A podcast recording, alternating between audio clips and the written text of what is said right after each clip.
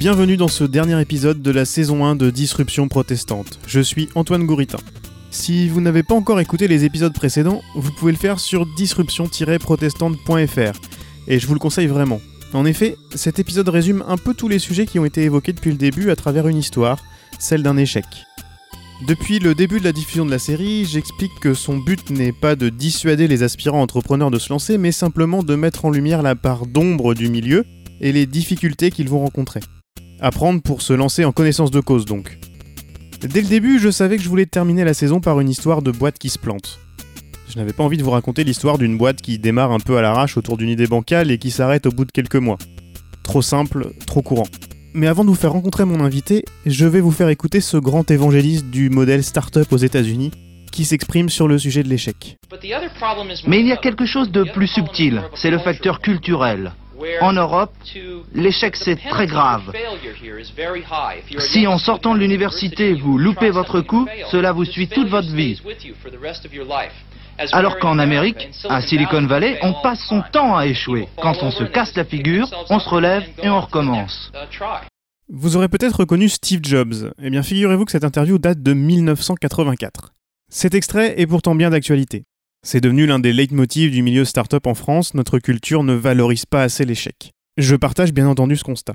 La Startup Nation s'y accroche avec des phrases toutes faites répétées comme des mantras. Par exemple, je ne perds jamais, j'apprends. En tant que René, je ne peux que souscrire à ça. Le Stade Rennais a beaucoup appris depuis quelques décennies. Allez, siffle, monsieur oui Et c'est fait Et c'est fait Oui, Magnifique, le Stade Rennais battu On a gagné par Guingamp. Les Oh Rennais là sont là abattus là. Mais on s'en fout Voilà. Mais on s'en fout Les Rennais sont abattus C'est Guingamp qui ramène la coupe Avis donc aux start de France et de Navarre, jouez là comme le Stade Rennais. Perdez beaucoup pour apprendre beaucoup. La Coupe d'Europe est à ce prix. Blague à part, même si l'échec est omniprésent dans les discours, nous n'entendons jamais ces récits censés être source de motivation et d'enseignement. Alors qu'on entraîne toute une population dans l'entrepreneuriat numérique pour des raisons déjà largement évoquées dans les épisodes précédents, on préfère bien sûr ne parler que des succès inspirants qui représentent une partie infime des startups. Pour éclaircir ce paradoxe, je suis allé à Brest, à la Grande Maison, un espace de coworking géré par le collectif de soutien à l'entrepreneuriat numérique finistérien The Corner. Je retrouve Christelle Lecoq à l'apéro dans le jardin. On a beau être mimé, je regrette d'avoir laissé mon pull à Rennes malgré les deux rayons de soleil laissant entrevoir un risque d'éclaircie. végétarien ou saucisse merguez, ça te va Christelle a monté en 2014 Bisensory, le premier sextoy connecté à une application de lecture. Avant toute chose, je lui ai demandé pourquoi on entend très très rarement parler d'histoires comme la sienne alors que l'échec est aussi valorisé par l'écosystème startup. Bah, pourquoi? Parce que euh, c'est euh, quand vous avez réussi, vous êtes, vous êtes fabuleux. Quand vous êtes planté, bah, voilà, vous, êtes, vous êtes plus tellement intéressant. Vous êtes un peu marqué euh, au fer euh, rouge parce que, parce que je pense que fondamentalement en France, on n'a pas une vraie culture de l'entrepreneuriat. Les gens ne savent pas vraiment ce que c'est que l'entrepreneuriat et que ils ne voient pas tout ce que ça, tout ce que ça implique. Et que c'est vrai que s'ils voyaient vraiment, bah, ils feraient un peu comme les, les Américains ou cette culture anglo-saxonne de dire ouais, un mec qui s'est planté, c'est pas un mec qui se qui, rate, c'est un mec qui a osé. Moi, quand j'ai dit, euh, voilà, Issensori va aller en liquidation judiciaire, je vois qu'il y avait des gens qui osaient plus me parler. C'est comme si j'étais, morte. Les journalistes m'ont dit, ah, vous allez peut-être pas vous accepter de répondre aux questions. Certains m'ont dit, ah, d'habitude, on, on parle pas des mauvaises nouvelles, mais quand même, comme on a beaucoup parlé de vous, on va quand même faire un, papier. Et tout de suite, j'ai pris la parole en disant, bah, j'a- j'assume. Bien sûr que je ne peux pas dire, je suis fière d'avoir liquidé. Bien sûr que non. Je n'ai pas donné 4 ans de ma vie et de mes tripes euh, sans me payer, tout ça. Enfin, voilà, en prenant quand même beaucoup de, beaucoup de risques, en travaillant beaucoup. Euh, et, et de, planter aussi les gens qui m'ont fait confiance et qui, m'ont apporté des fonds. Bien sûr qu'on peut pas être fier de, de, de on on- n'en est pas fier. Euh, ça fait mal. On est en colère. Moi, je suis, très en colère parce que je tombe à cause d'autres. Euh, voilà, et, et j'ai pas de recours. Je, c'est pas une, c'est pas une belle expérience. Et en même temps, il faut, euh, et j'ai la chance d'avoir été chez The Corner, ils sont au courant, enfin, ils, sont dans cette culture-là, d'arriver à me dire très vite, euh, quand ça commence à aller mal, regarde aussi tout ce que vous avez fait. Et le parcours, même si à la fin on se plante, le parcours il a été admirable avec une équipe formidable qui a bossé comme des dingues, qui a mis sur le marché un produit qui n'existait pas, qui a été récompensé au CES, qui, ben voilà, qui, était un produit de grande qualité, même si ben voilà, on a foiré les prods. Et voilà, d'être capable de dire on l'a fait, ça, on l'a fait. On peut pas nous enlever le fait qu'on a osé, qu'on y a été, on a été chercher les sous, on a fait le truc. Donc, je veux euh, rester fier de ça. Voilà. j'assume l'échec. J'étais porteur de projet, donc je peux pas être fier de planté. Mais je veux être fier quand même du parcours. Avant de lancer le projet, Christelle s'intéressait déjà aux nouveaux modes de consommation de lecture. Par exemple, comment augmenter une bande dessinée avec des QR codes qui donnent accès à du contenu audio ou vidéo supplémentaire. Très vite, elle s'intéresse au sens. Cela permettrait également de redonner une dimension physique à la lecture à un moment où le livre se fait de plus en plus remplacer par des liseuses ou des écrans d'ordinateur. Quand j'ai réfléchi au projet, j'ai d'abord défini ce que je voulais faire et c'était vraiment le concept euh, générique de lecture numérique sensorielle. C'était comment je peux transmettre à quelqu'un qui est en train de consommer un contenu euh, numérique, donc un contenu dématérialisé, que ce soit un e-book, soit une vidéo ou un contenu audio, comment on va pouvoir euh, lui transmettre de vraies sensations physiques. Donc je pensais déjà aux vêtements connectés ou à certains types d'objets pour qu'il ait des sensations ajoutées à son émotion de, lecteur et qu'on puisse ben, de nouveau avoir cet attachement qu'on a à l'objet livre parce qu'il nous donne des, sensations. Donc c'était vraiment l'axe de travail. Et très vite, j'ai su que me- la première ligne de business que j'allais développer serait dans le domaine de l'érotisme. Et pour plusieurs raisons. La première, c'est que c'est une littérature qui est faite pour donner des sensations physiques déjà, donc euh, ça paraissait la plus évident, c'était là où ça semblait intéressant tout de suite d'aller plus euh, dans une dimension plus ludique. Et puis euh, parce qu'on était aussi sur une vague de euh, d'après Fifty Shades of Grey. C'est un livre que nous on n'aurait jamais, que je n'aurais jamais diffusé parce qu'on avait vraiment une dimension militante chez, chez et donc c'est pas un livre que j'aurais que conseillé. Mais c'est vrai que ça a quand même eu l'avantage de décomplexer plein de femmes, des millions de femmes partout dans le monde, de lire ce type de, de littérature et, de se libérer. Et ça, c'était vraiment donc un, bon facteur par, rapport aux ventes de numérique et de contenu érotique en numérique particulièrement. Et puis il y avait vraiment cette troi- troisième aspect, comme tu l'as dit, c'est toujours dans le domaine du, porno ou de l'érotisme que les nouvelles technologies trouvent leurs premières applications, leur premier business. Euh, c'est vrai depuis le Minitel, la VHS, la vidéo à la demande, euh, même si sur une chaîne de télé, Canal Plus à l'époque, il n'y aurait pas eu le foot et le porno le samedi soir, ils auraient beaucoup plus de mal à convaincre les gens de payer pour regarder la télé. Pas dans les usages. Et même si la démarche n'est pas militante au départ, il y avait quand même dans l'esprit de Christelle le fait de proposer des sextoys adaptés aux désirs des femmes, ce qui n'était pas vraiment la préoccupation de l'industrie jusque-là. Une industrie dominée par des hommes. Je trouvais ça quand même assez agaçant de voir sur certains sextoys qui sont portés par les femmes, finalement ce qui était vendu sur euh, le packaging, c'était que monsieur allait avoir la main sur la télécommande. Donc euh, oui, ok, vous, pouvez avoir un sextoy à condition qu'on garde la télécommande. donc euh, je voulais quand même changer un peu ce, paradigme, que c'était intéressant pour une fois de, de réfléchir sur la dimension de, la connexion entre le cérébral et, et, et le physique, voilà, qui était, je pense, une approche aussi plus féminine quand ce, qui, existe pour les hommes, c'est plutôt de la connexion avec du film porno, avec, euh, avec des sextoys. Donc c'était une dimension qui avait jamais été faite. Euh, mais c'est vrai que j'étais pas, j'avais pas l'intention de revendiquer particulièrement de valeurs féministes parce que euh, j'avais pas l'impression que je devais l'être. En fait, j'avais l'impression qu'on était assez libre et que ce que ce qu'on allait faire, qui était vraiment de connecter un livre érotique à un sextoy, c'était tellement soft parce que on n'a rien inventé, en fait, on a associé des choses, mais euh, bah, ça ça allait pas poser de problème. Donc je me suis vraiment lancée dans ce projet-là en me disant bon, il y a sans doute des personnes qui seront pas du tout intéressées, mais c'est pas très grave si on, on fait pas un produit pour plaire à tout le monde, sinon on se plante. Mais voilà, j'imaginais absolument pas le parcours de la combattante que ça allait être, et euh, c'est vraiment tous ces écueils-là qui m'ont rendue vraiment engagée, militante, euh, féministe. Ce parcours de la combattante, Christelle l'a raconté un peu plus tard à la conférence TEDx de Rennes. Vous trouverez le lien vers la vidéo de son intervention dans les notes de cet épisode. Dans cet extrait, elle raconte au public rennais sa participation au concours du West Web Festival organisé à Carhaix pendant le Festival des Vieilles Charrues. Je monte sur scène, je fais mon pitch dans les 4 minutes, un peu stressé, euh, mais soutenu par un public breton bienveillant, comme aujourd'hui.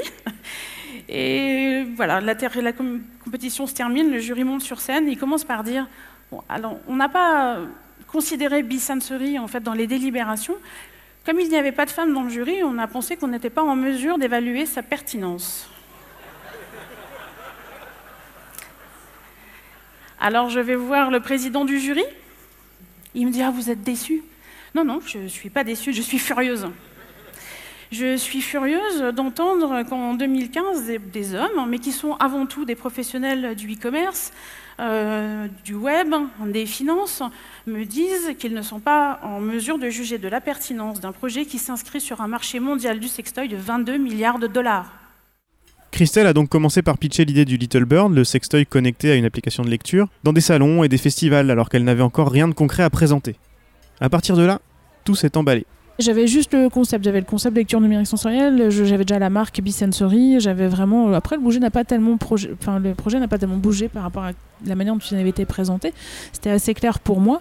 Et puis, euh, bah, en septembre, euh, quelques mois après ce premier concours, il y a eu la Tribune a sorti un supplément des objets connectés avec les innovations dans le monde. Et il y avait un seul projet qui était référencé pour la France, c'était Bisensory. il n'existait rien. Et là, euh, je me suis dit, tiens, c'est peut-être un signe. Il y a des gens du coup qui m'ont appelé, qui ont vu ça dans le journal, qui ont dit, ça m'a amené mes premiers investisseurs. Et là, je me suis dit, bon, allez, je crois qu'il faut que, il faut que j'y aille parce que sinon, je vais regretter de pas le faire. Et ben, à ce moment-là, voilà, il y avait des gens qui, étaient à, à- mes côtés depuis le début. Je, je est-ce que vous voulez euh, venir avec moi dans cette aventure un peu, un peu folle Et puis, j'ai euh, notamment eu un associé qui, euh, lui, euh, un, un homme et euh, ingénieur, parce que moi, je suis pas du tout ingénieur. Donc, il fallait vraiment que je parte avec quelqu'un, un binôme technique. Et, euh, et puis après, ben voilà, on a mis plein de gens avec nous. En janvier 2016, Christelle part au CES de Las Vegas. Si vous n'avez pas encore écouté l'épisode 6 avec Olivier Ezrati, spécialiste français du salon, je vous conseille de l'écouter avant d'aller plus loin. Olivier nous expliquait que certaines boîtes françaises se rendaient sur le salon trop tôt, sans produits à vendre et avec le risque de se faire piquer leur idée par des constructeurs copieurs asiatiques. J'ai demandé à Christelle si, avec le recul, elle ne regrettait justement pas d'être allée trop vite au salon. Alors, ça serait vachement facile de dire oui, parce que c'est toujours tellement facile de refaire l'histoire. Donc, mais si je, je regarde vraiment la situation dans laquelle j'étais quand je suis allée au CES en janvier 2016, je peux pas regretter, parce que si j'avais pas fait le CES à ce moment-là, j'aurais pas levé de fonds. Euh, c'est ce qui nous a permis, même sur des partenaires en France, de passer de l'entreprise dérangeante, parce qu'on dérangeait beaucoup avec le sujet euh, du, du sextoy, du plaisir féminin, de l'érotisme, à entreprise innovante, parce qu'on avait gagné un CES Innovation Award et du coup, on était devenu euh, la start-up à suivre. C'est que de la com, mais, euh, tu sais, euh, nul n'est prophète en son pays. Et donc, en fait, ici, on était dérangeants. euh, Là-bas, on était au Warndé. Donc, quand on est revenu ici, c'est quand même ce qui nous a aussi permis hein, de lever des, des fonds, d'avoir une aide de, de la BPI et de pouvoir passer en phase de production. Donc, effectivement, euh, si euh, en réfléchissant comme ça, si j'avais été au CS plus tard avec euh, un stock de Little Bird, j'aurais fait beaucoup de business parce qu'à l'époque, sur le stand, on a eu des demandes de distribution pour 23 pays. Donc c'est clair qu'avec un produit tout prêt, euh, j'aurais eu des commandes et commercialement, ça m'aurait certainement fait. euh. Sauf que avant d'arriver à faire ça, il faut arriver, il faut avoir levé des fonds pour faire le produit. voilà. Donc par quoi on commence? Euh, Et si la vraie analyse de, tout ça, enfin le vrai enseignement que je tire de tout ça, c'est que ma principale erreur, euh, c'est d'avoir pas osé partir euh, au tout départ et d'avoir cherché à lever des fonds en France et c'est d'avoir de m'être dit naïvement en fait on peut faire ce projet là en France et on peut faire ce projet made in France c'est très douloureux pour moi de dire ça parce que j'étais vraiment convaincue de, cette démarche là et aujourd'hui le constat c'est que je, pense que si j'étais partie euh, j'aurais réussi. Euh, Quand je dis ça, il n'y a aucune prétention, hein, mais, euh, mais c'est par rapport à tous les freins que j'ai eu ici, mes rencontres avec les investisseurs. Je pense sincèrement que ça m'aurait peut-être pris plus de temps de chercher des fonds, euh, parce qu'il aurait fallu que j'aille dans d'autres pays. Enfin, j'ai pas forcément les réseaux, mais je suis persuadée que j'aurais pu réussir à lever plus de fonds euh, vraiment au tout début au niveau du concept. Et ça m'aurait donné beaucoup plus de liberté parce que dans l'histoire de B-Sensory, comme à chaque fois j'ai levé de l'argent, mais vraiment toujours ric-rac, le minimum des besoins, j'ai passé beaucoup de mon temps après à chercher de l'argent et à être vraiment trop limite et du coup à pas pouvoir encaisser les incidents qui de parcours. C'est vrai qu'aujourd'hui, euh, je vois des Mystery Vibe euh, en Angleterre qui font des levées de fonds sur 4 millions euh, sur, sur des toys. Bon, bah voilà, ça me fait rêver. Je me dis, bon, si, j'avais réussi ça, je n'aurais peut-être pas réussi, hein, je serais peut-être allé chercher des fonds et je me serais peut-être banané, hein, soyons très clairs. Mais si j'avais réussi ça, voilà, ça aurait changé la, physionomie. Donc le CES, non, je regrette pas, parce que ça m'a permis d'avancer dans l'histoire et de faire le produit. Mais, euh, mais, voilà, on sait qu'on prend ce risque-là, on sait que euh, voilà, c'est de toute façon, ils auraient trouvé l'image du Little Bird ailleurs, on aurait quand même de toute façon été, euh, été copié. Et puis bah, le Little Bird, il gardait de toute façon sa spécificité par rapport au contenu, et ce qui nous permettait d'aller chercher aussi un marché très différent, des gens qui cherchent un sextoy à bas coût. voilà. Le Little Bird a été très vite copié par des constructeurs asiatiques, mais ces copies étaient de simples sextoys. Ils n'étaient pas reliés à une expérience de lecture. Cet aspect éditorial est très important pour Christelle.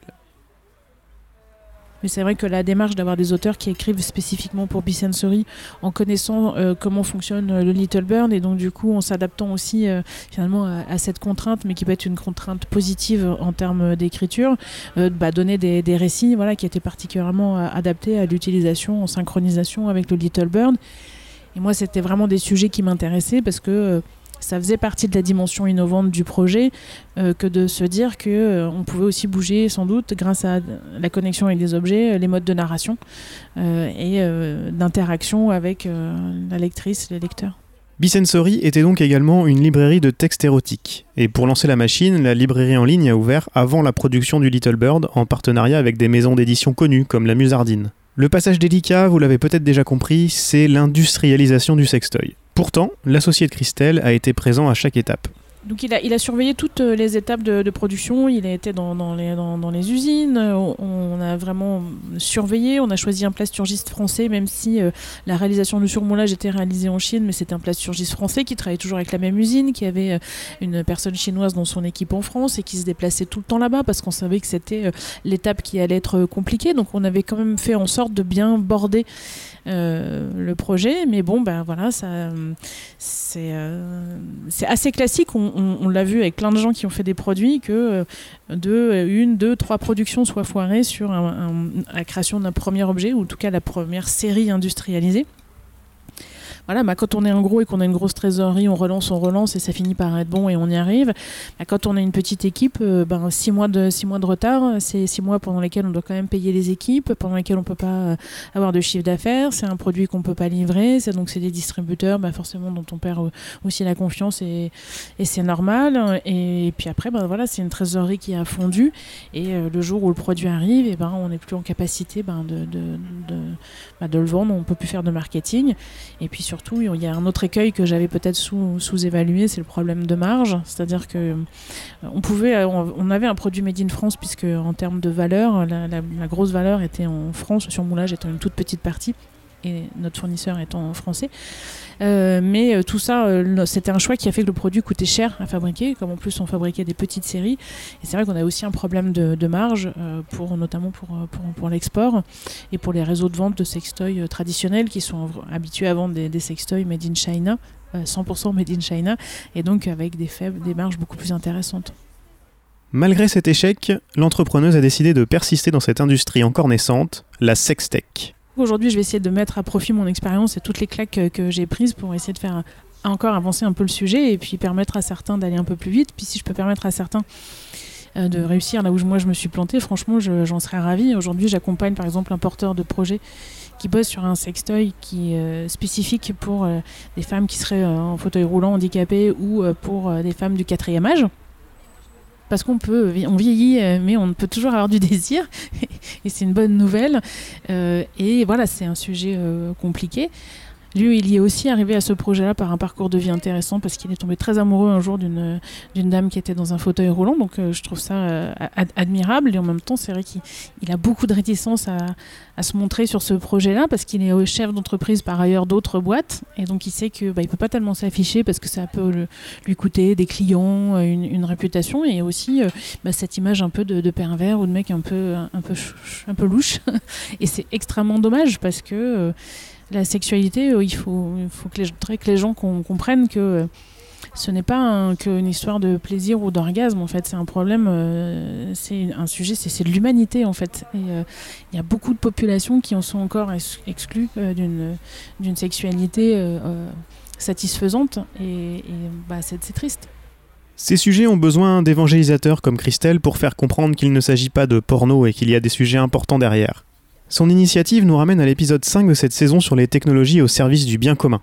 Son nom Sextech for Good.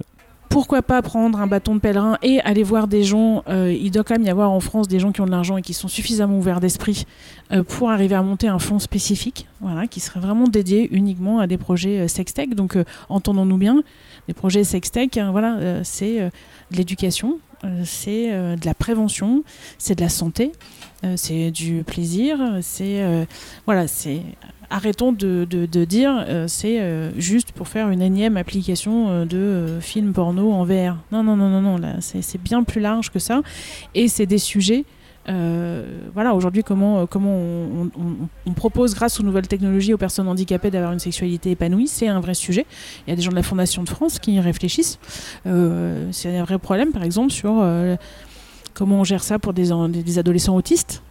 Il y a des vrais sujets, il y a des vraies questions de société. Aujourd'hui, c'est tabou. Comment, on- comment on, y va Euh, Tous les, sujets qui sont liés à la robotique euh, sexuelle. Aujourd'hui, euh, on ne peut pas avoir d'assistant sexuel en France parce que c'est assimilé à de la prostitution eh bien peut-être que les robots sexuels peuvent être un palliatif, hein, remplacer ça. Il faut se poser des questions, c'est passionnant. Donc il, y a plein de choses euh, à faire. Donc l'idée c'est de trouver des moyens de financer des projets comme ça vraiment euh, innovants, euh, de les accélérer avec un programme qui serait opéré par The Corner, parce que moi je suis chez The Corner à Brest, donc ils ont, ils savent très bien accompagner des, startups. Un- une partie qui serait vraiment liée à l'événementiel, des événements, des conférences et du lobbying. Quand j'ai commencé à parler de cet épisode avec des auditeurs de la série proche du milieu tech breton, j'ai eu droit à une remarque à laquelle je ne m'attendais pas du tout. Une auditrice m'a dit que même si elle ne se réjouissait évidemment pas de l'échec, la nouvelle de la fin de Bicensory lui avait plutôt plu. La raison? Christelle a participé à tellement de conférences et de festivals au démarrage de Bicensory et a eu tellement d'échos dans la presse que cela a eu tendance à agacer dans le milieu. Et même des gens qui partagent les mêmes idées et les mêmes valeurs que Christelle. Droit de réponse éclairant. C'est vrai que j'ai été euh, très exposée, euh, mais pas. Alors c'était un, effectivement, euh, il faut se rendre compte que un projet comme euh, Bisensory, on n'a pas le droit de faire de publicité sur les réseaux sociaux. On peut pas avoir de, publicité sur Facebook, euh, ni, sur Twitter, euh, ni sur Instagram. On peut rarement travailler avec des boîtes qui font du emailing, ou des choses comme ça, ou alors si on très vite sur des, bases de données qui sont vraiment des bases de données de, consommateurs de porno. Donc il y a un vrai problème de comment quand on bosse dans la sextech, comment on arrive à communiquer et faire de la publicité pour le produit. Donc c'est vrai qu'on cherche d'autres moyens de, de le faire et, euh, et donc on, prend, on essaye de prendre la parole parce que, ben parce que on a, euh, quand on a euh, sur un projet euh, où on a euh, investi euh, 400 000 euros et, euh, et plusieurs années de sa vie, ben on a envie que ça, que ça marche, il faut qu'on en vende. Quoi. Donc euh, euh, il, faut, il faut y aller. Alors souvent j'ai aussi été invitée, euh, soyons honnêtes, parce que j'étais la fille de service, c'est-à-dire qu'il y a énormément de conférences où il y a des plateaux qu'avec des hommes et donc ils sont très contents euh, de... Il en faut bien une pour Il en faut bien une. Donc il, faut, il faut bien une pour dire que quand même il y avait, euh, il y avait une, représentativité. euh, hein. J'ai accepté, j'ai joué le jeu parce que, euh, parce que je préférais transformer ça en opportunité pour, pour, pour ma boîte. Que euh, très rapidement, ça m'a aussi permis de prendre la parole sur euh, cet aspect euh, militant parce que tout le monde dit ouais non mais t'exagères. Non, j'exagère pas.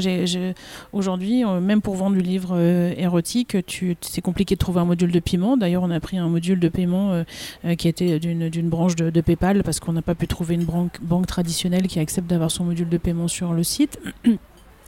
Euh, on a des agences de marketing qui euh, finalement nous ont planté parce qu'on dit bah non vous vous n'êtes pas digne de, figurer parmi nos, clients.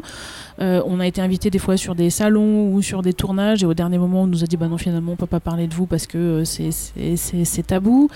Tout est extrêmement compliqué. Monter une startup c'est déjà compliqué mais avec cette dimension érotique tout est encore plus compliqué. Donc, je regrette pas d'avoir pris la parole. Oui, on m'a beaucoup vu. En même temps, il y avait très peu de projets à l'époque euh, de start-up euh, sur un territoire euh, comme le Finistère ou la Bretagne qui avait une dimension internationale.